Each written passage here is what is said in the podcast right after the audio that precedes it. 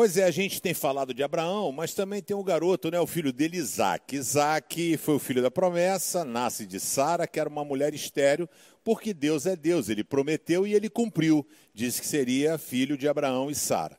Isaac nasce, começa a ficar grandinho e Deus então sempre faz um teste com a gente, porque todo mundo, se eu perguntar, você obedece a Deus? Quem obedece? Eu, eu, eu, eu, eu. Aí Deus sempre faz um teste com a gente. Ele pega Abraão e fala assim: Abraão, o papo é o seguinte: Isaac está bonitinho, mas eu quero que você, que diz que me ama, ofereça Isaac como sacrifício para mim. E eu queria falar de Isaac. Isaac foi com o pai, o pai chegou e falou assim: Vamos lá que eu vou oferecer um sacrifício. Até aí tudo bem. E aí vai chegando o próximo negócio, ele deixa os servos dele ali e continua a jornada, ele vai até o Monte Moriá, onde depois foi construído o templo ah, que Salomão constrói é exatamente nesse local. Mas Isaac começa a desconfiar da parada.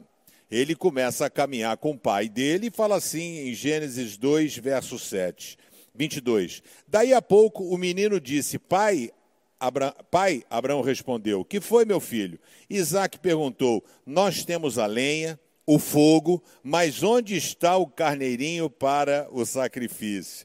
Ele não tinha a menor noção de que ele era o sacrifício. Mas Abraão disse: Deus dará o que for preciso. Ele vai arranjar um carneiro para o sacrifício, meu filho.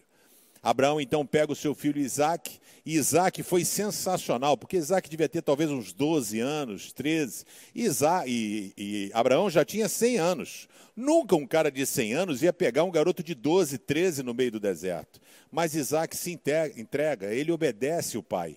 Ele vai ali e permite que o pai o amarre. O pai amarra, coloca então ele no altar, e quando ele vai sacrificar Isaac para obedecer a Deus, um anjo segura a mão de Abraão e diz: Abraão, pode parar, porque eu fiz um teste com você e a sua fidelidade vai muito mais além do que qualquer coisa, né? Os escritos rabínicos dizem que Abraão lutou com o anjo, tipo assim, me larga porque eu preciso obedecer a Deus, tamanha era a veemência dele em querer obedecer. A gente vê aqui a obediência incondicional de um pai e a submissão e obediência de um filho.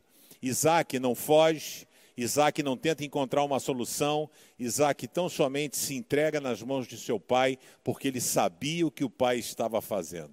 Sabe o que você precisa ser hoje? Isaac. Você precisa se entregar nas mãos de Deus, porque Deus sabe o que está fazendo. Abraão disse que o Senhor iria prover, e de repente, quando o anjo segura a mão de Abraão e Abraão abaixa ali a sua faca, ele olha e tinha um carneiro preso num arbusto que foi oferecido em sacrifício. Está na hora da gente confiar que Deus é o nosso Deus provedor de todas as coisas.